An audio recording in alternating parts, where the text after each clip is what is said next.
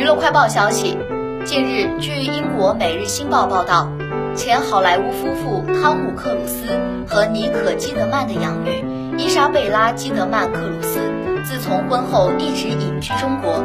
二十九岁的她现在与丈夫马克思·帕克一起住在伦敦南部，过着平凡的生活。此前，《太阳报》也曾报道，这对夫妇的邻居艾玛称伊莎贝拉很神秘，她都不知道伊莎贝拉和好莱坞明星的关系。值得一提的是，伊莎贝拉一九九二年被阿汤哥和尼克收养，但长大后与尼克的关系并不太好。